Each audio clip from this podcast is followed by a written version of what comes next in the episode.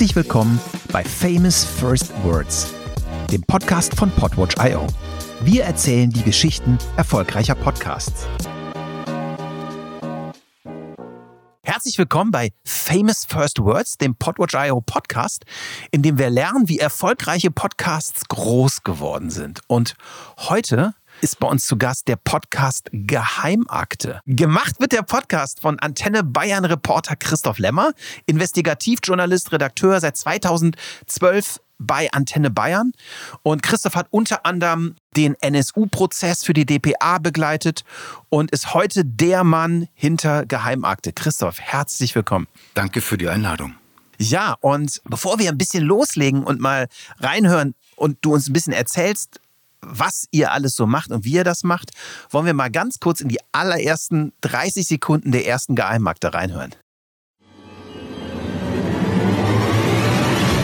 Geheimakte Peggy. Der rätselhafteste Kriminalfall in Deutschland. Die Bürger in und um Lichtenberg finden keine Ruhe. Das ungewisse Schicksal von Peggy bewegt alle hier. Seit 2001 ist der Fall ungelöst. Bis heute.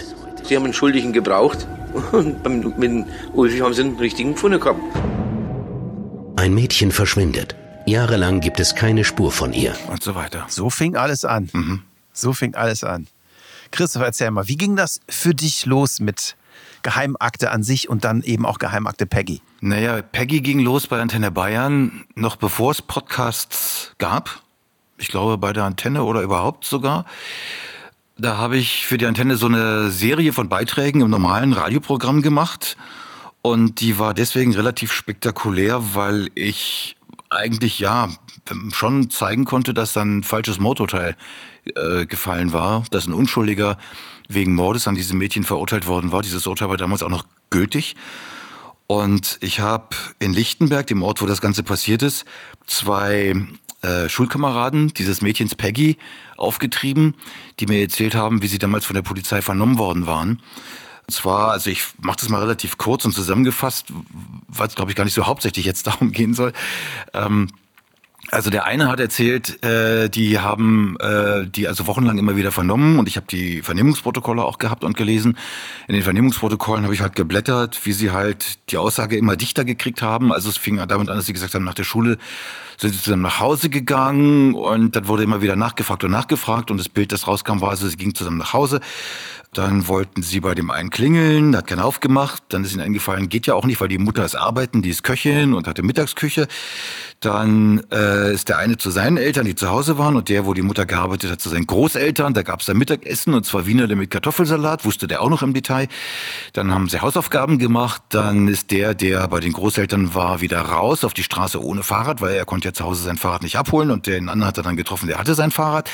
Dann wollte der, der es nicht hatte, auch sein Fahrrad holen. Und dann haben sie sich gedacht, vielleicht ist die Mutter inzwischen selber in der Pause und hat das Mittagsgeschäft durchgekocht. Und dann haben sie sie auf dem Weg getroffen und hat sie die Tür aufgemacht. Dann haben sie das Fahrrad rausgeholt.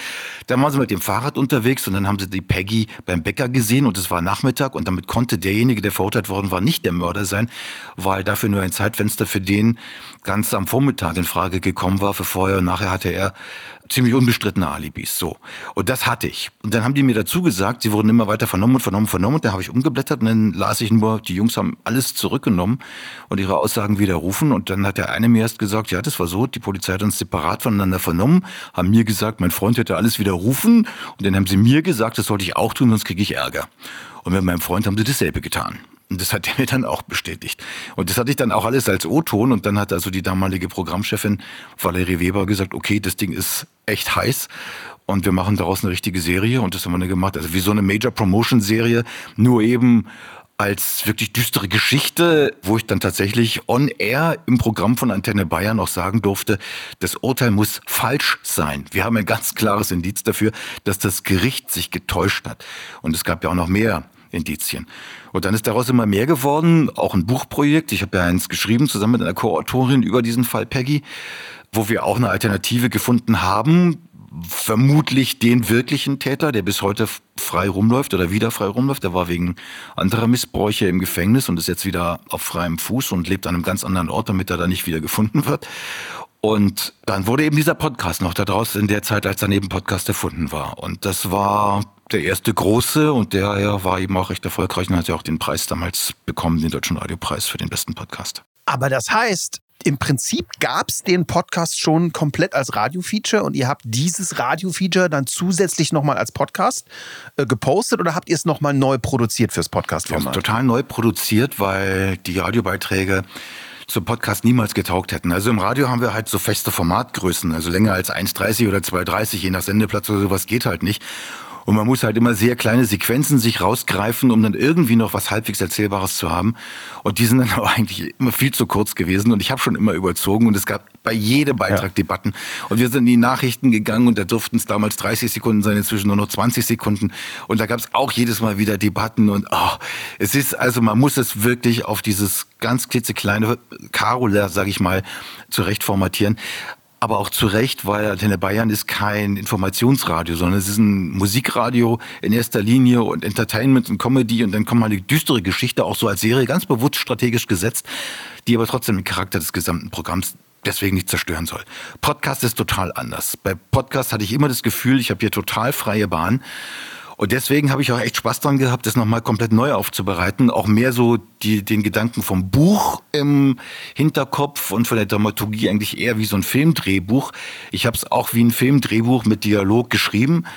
Und hatte da wirklich die Zeit, mich mit einzelnen Aspekten zu beschäftigen, nochmal Interviews nachzumachen und die auch nicht irgendwie nach zehn Sekunden schon wieder irgendwo zu kürzen und zusammenzuschneiden, damit es irgendwie super kompakt wird, sondern auch mal mit Luft zu erzählen.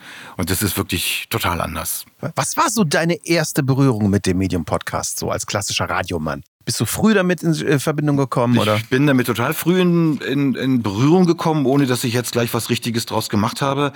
Also ich habe mich extrem dafür interessiert, weil ich auch mich für die Technik immer interessiere. Ich hatte auch sehr früh einen Internetzugang und ich habe seit 1992 E-Mail-Adressen, was irgendwie fast schon pioniermäßig ist, glaube ich.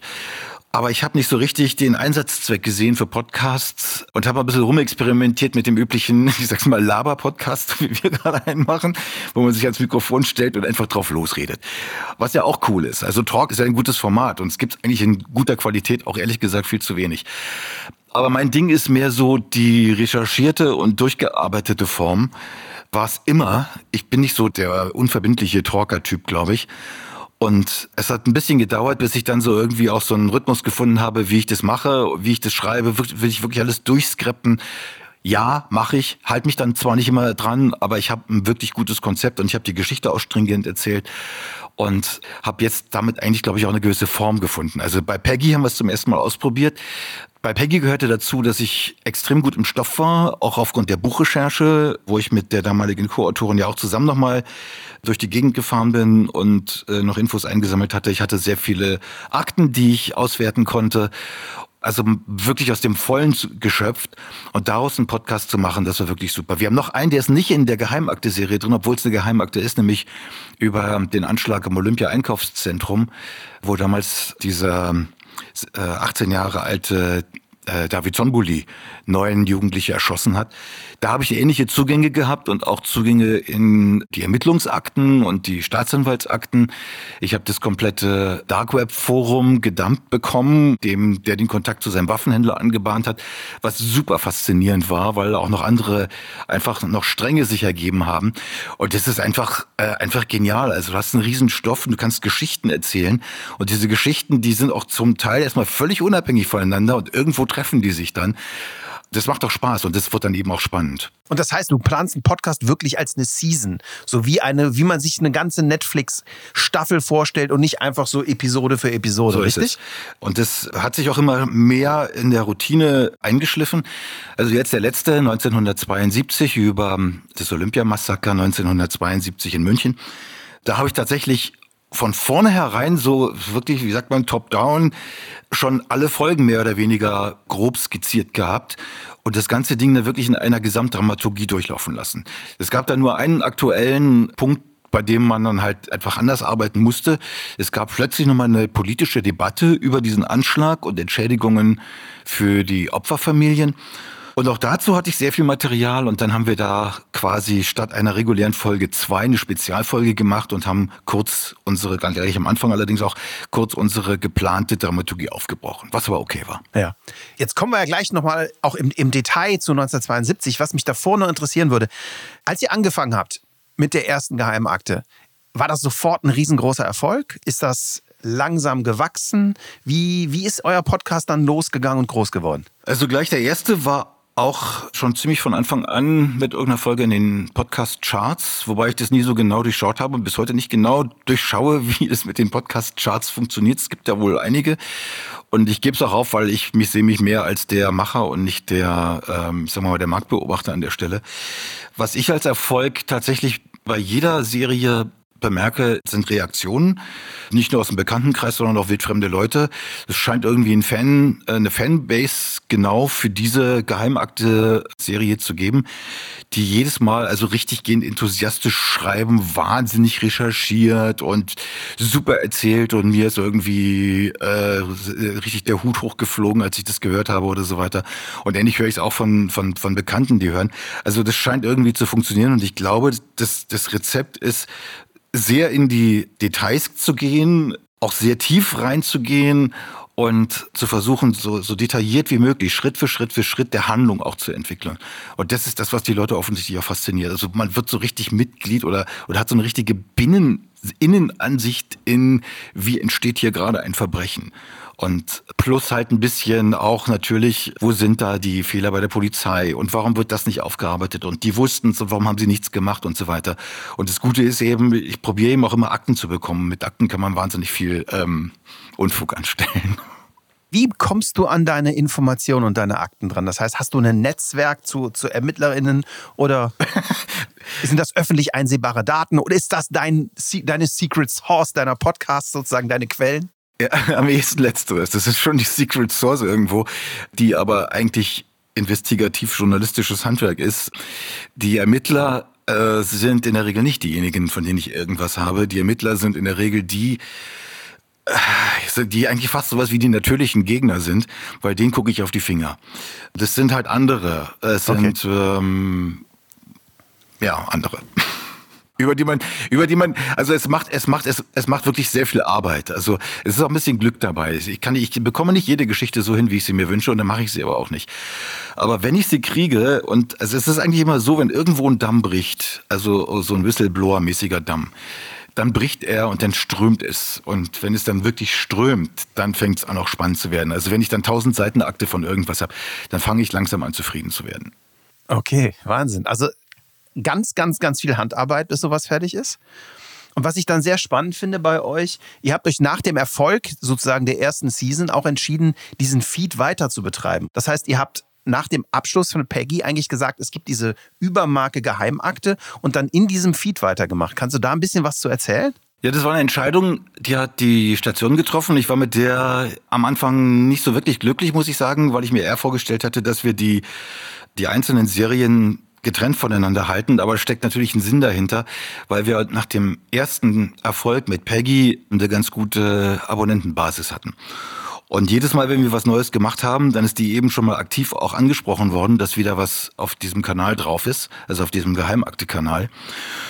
Und es hat sich dann unterm Strich doch bewährt. Und es hat dann auch die Chance gegeben, mal mit anderen Akteuren zu machen. Also es sind nicht alle Podcasts da drin von mir. Ich habe an allen mitgearbeitet, aber sie sind nicht alle von mir. Ich möchte zum Beispiel auf einen verweisen, der auch wirklich gut geworden ist. Der ist zu diesem Eisenbahnunglück in Bad Aibling, wo auf dieser eingleisigen Strecke äh, vor ein paar Jahren zwei Züge frontal zusammengestoßen sind. Den haben zwei Volontäre gemacht äh, von Antenne Bayern und die haben sich letztlich total anfixen lassen durch diese, sagen wir mal, Tieftauch-Arie, die ich da in vorherigen Podcasts gemacht habe. Die fanden das cool und wollten das auch machen. Und die hatten dann die Idee für diesen Bad Aibling Zugunglücks-Podcast und der ist wirklich exzellent geworden.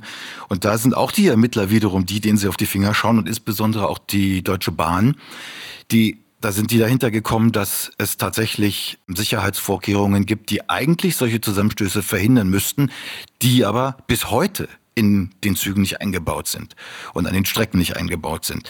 Und das war eine wirklich spannende Erkenntnis, die daraus gekommen ist. Und die haben es letztlich genau gemacht. Die haben dann auch immer wieder angerufen, aber kann man das machen? Kann man die wirklich mit solchen Mails behelligen und schicken mir eine Mail, die ich wirklich völlig harmlos fand? Das schreibe ich ehrlich, ehrlich gesagt viel krassere, wenn ich, wenn ich mich an Pressestellen wende. Aber äh, das war wirklich gut. Und die waren wirklich davon angefixt. Ja. Jetzt hast du uns ein paar Ausschnitte auch aus deinem aktuellen Projekt mitgebracht und da würde ich gerne mal reinhören. Und zwar, es geht um 1972 und wir hören mal, wie das losgeht bei euch. Dear Mrs. Spitzer, my name is Christoph Lemmer. I'm a journalist for Antenne Bayern and I'm preparing a podcast series about the attack on Israel's Olympic team in 1972 by Palestinian terrorists. Most of my material comes from the Bavaria State Archives. Some of the files are still classified, but have nonetheless been cleared for my journalistic purpose. Dear Mr. Lemmer, I read your email and I will certainly talk to you. Soll ich dazu was sagen? Mal, was haben wir da gehört? Ja, sehr gerne. Also, wir haben gehört, das ist tatsächlich der Anfang für diese Serie 1972 gewesen die E-Mail, die ich an Anki Spitzer geschrieben habe. Also ich habe angefangen und... Also vielleicht ganz kurz, es geht um die Anschläge in Olympia 1972. Es geht um, um, um den Anschlag von palästinensischen Terroristen auf die israelische Olympiamannschaft bei den Olympischen Spielen in München 1972. Also vor 50 Jahren, ist jetzt gerade vorbei, dieser Jahrestag. Am 5. September fand es statt. Und wir haben beschlossen bei der Antenne, dass ich das als Podcast machen soll Ende des vergangenen Jahres, also etwa ein Dreivierteljahr vorher, was eine für unsere Verhältnisse sehr komfortable Vorlaufzeit ist. Und ich habe dann mehrere Monate in den bayerischen Staatsarchiven verbracht und etliche Akten sehen können. Manchmal gab es ein bisschen Kämpfe mit dem Archiv. Alles wollten sie mir zuerst nicht geben, was sie hatten. Und dann gab es doch noch einiges obendrauf, was aber gesperrt ist. Und die Kondition war dann die, dass ich das lesen darf und dass ich Notizen machen darf, aber dass ich keine Scans und keine, ähm, keine, keine Kopien davon bekomme. Was ich dann so interpretiert habe, dass ich die Akten zum Teil auch ganze Ordner einfach wortwörtlich abgeschrieben habe. Ich tippe zum Glück zehn Finger und ziemlich schnell. Dabei kamen dann um die Kante 1000 Seiten oder ein bisschen mehr als 1000 Seiten raus. Also ich, wie gesagt, wenn ich 1000 Seiten oder so habe, dann fange ich an glücklich zu werden.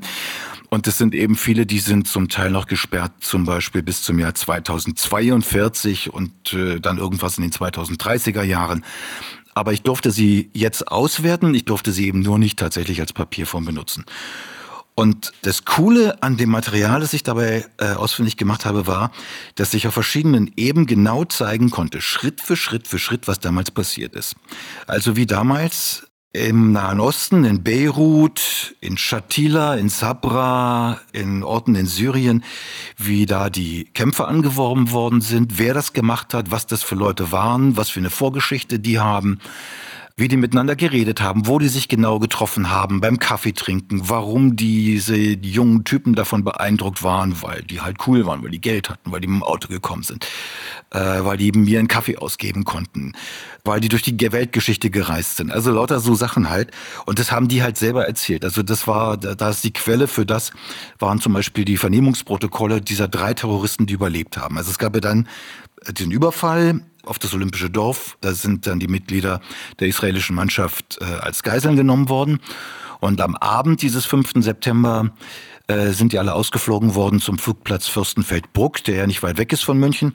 Und da gab es dann, wenn man so will, einen Shootout, wo dann in einer unfassbar dilettantischen Aktion die Polizei probiert hat, die mit einer Schießerei zu überwältigen und die Geiseln zu befreien und am Ende sämtliche Geiseln tot waren und von den Terroristen auch nur drei überlebt haben. Und diese drei, die überlebt haben, die haben dann, nachdem sie erstmal irgendwie ein bisschen rumgezickt haben, dann doch im Gefängnis in der Urhaft in Bayern ausgesagt. Und diese Aussageprotokolle, von denen auch die meisten noch gesperrt sind, Daraus ergibt sich, wie im Detail das angefangen hat, weil die sind natürlich gefragt worden, wer hat euch angesprochen und so weiter. Wie seid ihr angereist? Da haben zwei zum Beispiel erzählt, dass sie also vom syrischen Hafen Latakia mit dem Schiff zuerst nach Benghazi in Tripoli, äh, in Libyen äh, gefahren sind und von Benghazi mit dem Flugzeug dann nach Rom geflogen sind und von da aus mit dem Zug nach München weiter. Und dann haben sie sich getroffen, sie haben vorher eine Uhrzeit bekommen und die Chefs, die sie dann im Nahen Osten schon angeworben hatten, die haben dann in München auf sie gewartet an dem Treffpunkt. Und dann haben sie so nach und nach ihre ganze Truppe von neun Mann zusammenbekommen.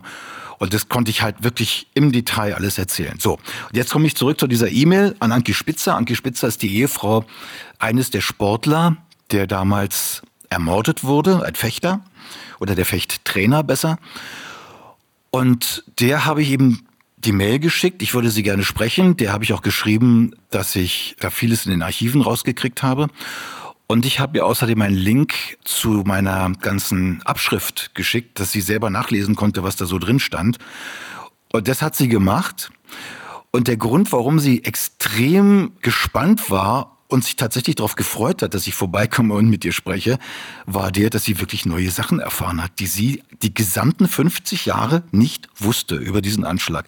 Obwohl gerade sie diejenige ist, die jahrzehntelang Himmel und Hölle in Bewegung gesetzt hat, um Akten zu kriegen und um rauszubekommen, was passiert war, was sie mir dann, als ich in Israel war, auch alles erzählt hat. Da hat zum Beispiel die Rechtsmedizin in München ihr gesagt, wir wissen nicht, wie jemand getötet wurde. Dann hat sie gemeint, aber es muss doch einen Obduktionsbericht geben oder einen ballistischen Bericht. Nee, gibt's nicht, haben wir nicht. Was natürlich gelogen war. Selbstverständlich gibt's das. Und ich habe es ja auch gehabt. Und das hat auch sie selber irgendwann dann in die Hände bekommen, auf allerdings auch Whistleblower-mäßigen Wegen.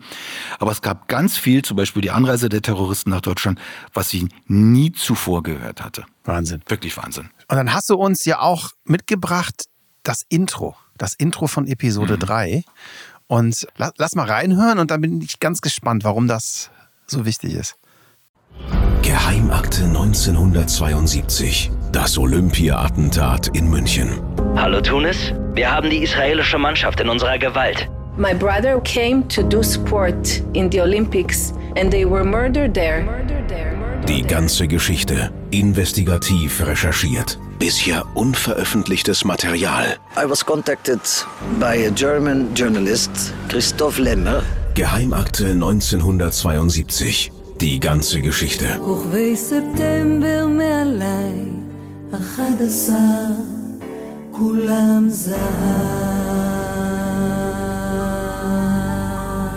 Episode 3 Abu Daud Ja, das wiederkehrende Element, das ist natürlich die Musik und der ganze Sound unten drunter und dann eben hinten dran immer dieses, dieser hebräische Hook eines Liedes, das heißt auf Englisch September Stars oder Deutsch September Sterne. Äh, der Autor, der dieses Lied geschrieben hat, heißt Ehud Manor, ist ein israelischer Liedermacher, Musiker und dieses Lied war in Israel einfach ein großer Hit. Das weiß jetzt von den Hörern keiner, aber ich glaube, die Stimmung, die dahinter steckt, die kommt, kommt rüber. Und ich finde es passend, dass es hebräisch ist, weil es vom Sound einfach dazu passt, weil die Opfer eben alles Israelis waren. Auch wenn die meisten erst seit sehr kurzer Zeit Israelis waren, was für Israel aber sehr typisch ist, weil das halt ein Einwanderungsland ist und das waren fast alles Osteuropäer aus der Ukraine, aus Weißrussland, aus ähm, äh, aus Lettland. Ich glaube, es waren nur zwei, die überhaupt in Israel geboren wurden. Alles andere waren Zuwanderer. Auch der André Spitzer, der Frau von der Anki, Anki Spitzer, auch der kam aus der früheren Sowjetunion. Und die andere Frau, die in dem Intro zu hören war, das ist Mika Slavin, die Schwester von Mark Slavin, der aus Weißrussland stammte. Und also so diese Gemengelage. Man kann es jetzt versuchen, alles in Worte zu fassen und zu erklären, aber das ist halt nur, sagen wir mal, für die eine Gehirnhälfte. Aber wenn man das dann auch mit der passenden Musik verpackt und dem Ganzen den richtigen Sound gibt, dann bekommt man da eben noch diese andere emotionale Seite mit rein, die ich da extrem wichtig finde. Ja. Und jetzt hast du ja eben schon erzählt, dass speziell durch die Akteneinsicht die, die, diese ganze Einreisegeschichte bekannt wurde. Und da haben wir auch ein kleines Beispiel mal zum Reinhören. Mein Einreiseweg war von Syrien über Jugoslawien. Ich fuhr mit dem Zug. Ich hatte zwischen dem 22. und 24. August 1972 in Syrien von zwei Führern der Gruppe Schwarzer September den Auftrag erhalten, an der Entführung der israelischen Sportler im Münchner Olympiadorf teilzunehmen. Diese beiden Führer namens Tony und Issa gaben mir in Syrien eine Beschreibung, Skizze vom Olympiagelände und zeichneten dazu die U-Bahn-Haltestelle ein, wo ich sie am 3. September 1972 um 18 Uhr treffen sollte. Das ist, war so ein Beispiel aus den Mitschriften, die du in dem Archiv gemacht das hast? Das ist die Aussage dieses Terroristen selber. Er hat selber erzählt, wie es zu dieser Reise gekommen ist und auch wie er mit Geld ausgestattet worden ist, dass sie ihm die Tickets gegeben haben. Er hatte einen Pass mit einem Visum auf den falschen Namen natürlich. Und diese ganzen Details, ja. Das rauszufinden fand ich wirklich faszinierend. Also ich war 1972 elf Jahre alt. Das war dann aber auch in den Jahren danach immer wieder mal ein Thema und man hat sich immer gefragt, wie haben die das eigentlich angestellt? Was für Ressourcen hatten die? Das kostet Geld, man muss reisen, man muss die Leute irgendwie auftreiben und das jetzt im Detail zeigen zu können, also als ich in dem, im Archiv diese Funde gemacht habe, das fand ich schon wirklich faszinierend und das dann natürlich zu erzählen sowieso. Ja. Und dann, dann ging es weiter und dann habe ich hier ein Beispiel von dir über Lauterbach und Gräs.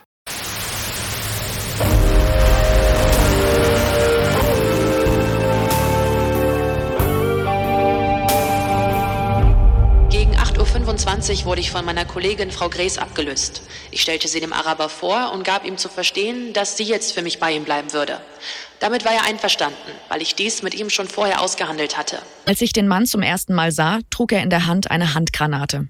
Die Handgranate war grün, hatte eine goldfarbene Einfassung und einen Ring, den man zur Seite legen konnte. Ja, Gertrude Lauterbach und Anneliese Gräßia. Das waren die zwei Frauen, die waren, die sind diesen ganzen 50 Jahren immer komplett unter Wert verkauft worden, sag ich mal, von allen, die darüber berichtet haben. Also zeitgeschichtlich oder auch in den, auch pressemäßig.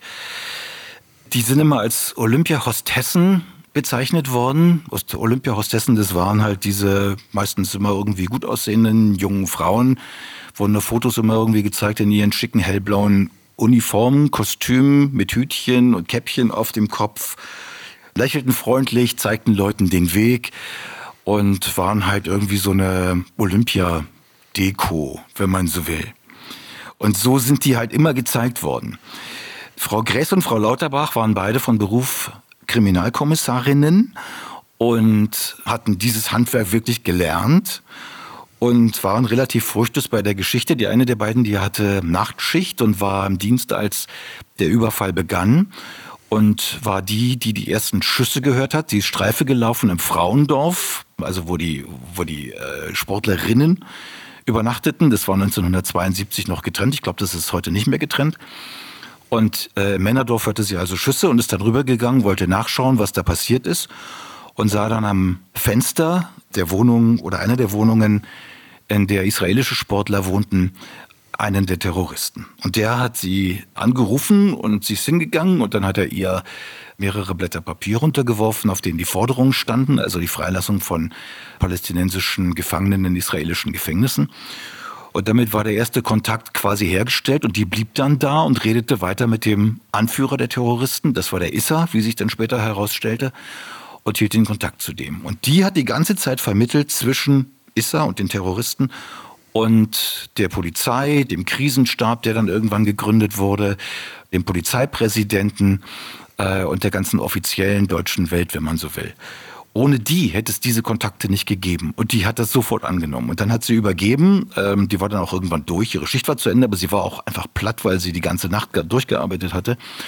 Und die andere, diese Gräß hat übernommen und die hat das dann bis zum Abflug nach Fürstenfeldbruck fortgesetzt. Und die hat viel rausgekriegt. Die hat zum Beispiel auch rausgekriegt, wer diese Figur Issa eigentlich ist, wie der aufgewachsen ist. Dass das ein extrem privilegierter Typ war. Der Vater ein reicher Kaufmann, die Mutter selber eine Jüdin, äh, wie die Eltern zu seinem terroristischen, zu seiner terroristischen Betätigung beim Schwarzen September oder bei der Fatah standen. Das hat der äh, alles der Anneliese Gress erzählt und die hat es dann protokolliert und dann schimmelte das vor sich hin, bis ich dann irgendwann aus dem Archiv gezogen habe und das fand ich schon auch stark. Spannend. Das heißt, du hast wirklich extrem einen ganz neuen Blick auf diesen Fall bekommen, dadurch, dass du eben so unglaublich tief da reingehst. Was müssen wir uns vorstellen? Wie lange sitzt du an, an so einem Projekt? Das heißt, du hast gesagt, du hast im Prinzip im letzten Jahr schon angefangen und Monate daran gearbeitet. Das waren sicher drei oder vier Monate im Archiv. Und dann kam Israel.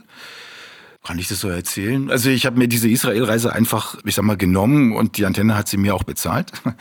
Ich war da ein bisschen frech, muss ich sagen. Ich bin einfach losgeflogen. Lag auch daran, dass mein, dass mein Redakteur Familienurlaub hatte und ich habe mir einfach gedacht, das muss sein. Also wenn ich jetzt nicht die, die Opfer interviewen kann oder die, die oder wenigstens zwei oder sowas Familien äh, sprechen kann, dann fehlt einfach was. Und da habe ich mir ein Ticket gekauft, bin nach Tel Aviv geflogen, habe mich mit der Anke Spitzer verabredet.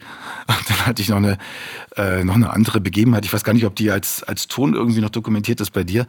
Ich habe einen Taxifahrer gehabt, der hat mich ausgefragt, woher ich denn so bin und was ich denn so vom Antisemitismus halte. Und aus Deutschland ist ja interessant.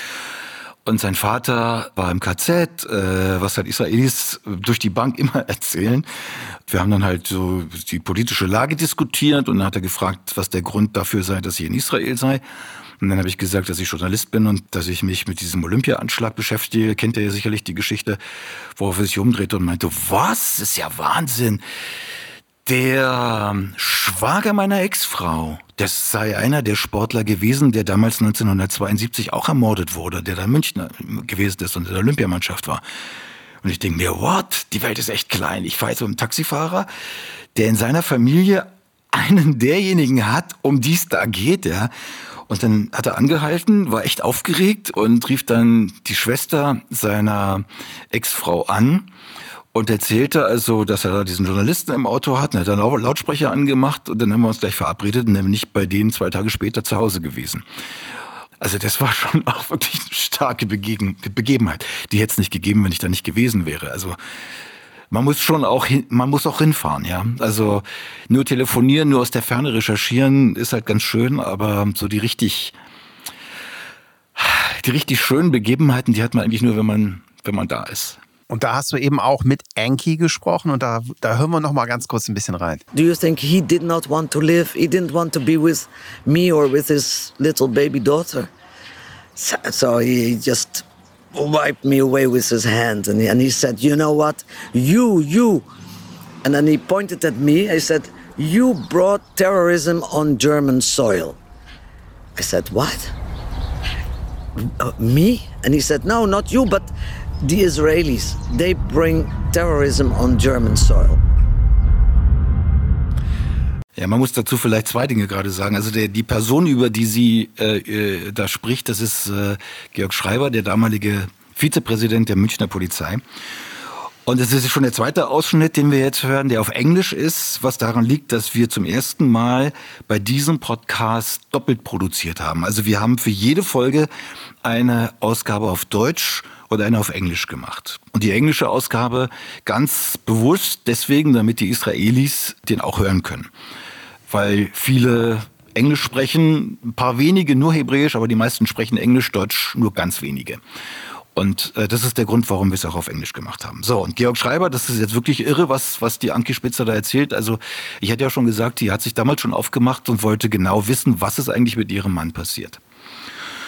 Und dann hat sie tatsächlich sich einfach Flugtickets gekauft und ist nach München geflogen, hat sich versucht zu verabreden und Termine zu bekommen bei der Rechtsmedizin oder bei der Polizei, bei der Staatsanwaltschaft, bei Politikern, bei allen möglichen. Und sie hat in der Regel keine bekommen. Und dann war sie bei einem dieser Besuche unangemeldet beim Münchner Polizeipräsidium und sagte hier, ich bin Anki Spitzer, die Ehefrau von André Spitzer und ich möchte jetzt gerne den Polizeipräsidenten sprechen.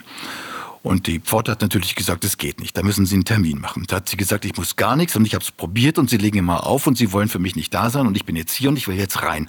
Und wenn Sie mich nicht reinlassen, dann rufe ich irgendwelche Journalisten an und dann kommen wir halt zu mehreren wieder. Und dann ist sie reingekommen, dann war sie erst beim Polizeipräsidenten und dann hat der sie weitergeschickt, weil sie wollte wissen, wer war der Einsatzleiter in Fürstenfeldbruck, wo alle gestorben sind, auch ihr Mann. Und dann sagte der, das sei sein Stellvertreter gewesen, Georg Wolf. Also ist sie dann in dessen Büro.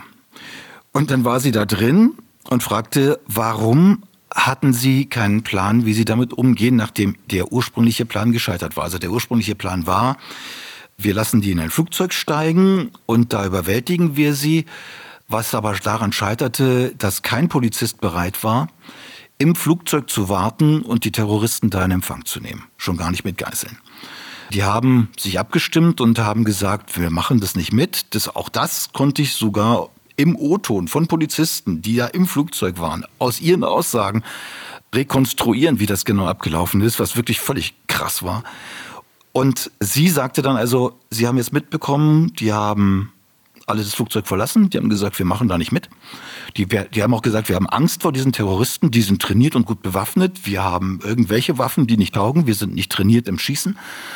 Es gab kein SEK an dieser Stelle oder was ähnliches und die GSG 9, die ist auch danach ja überhaupt erst gegründet worden die waren tatsächlich nicht für sowas vorbereitet und deswegen sind sie halt gegangen. Und dann sagte der Schreiber zu der Anki Spitzer, ja, also ich habe ihnen in die Augen geschaut und die haben gesagt, wir wollen leben.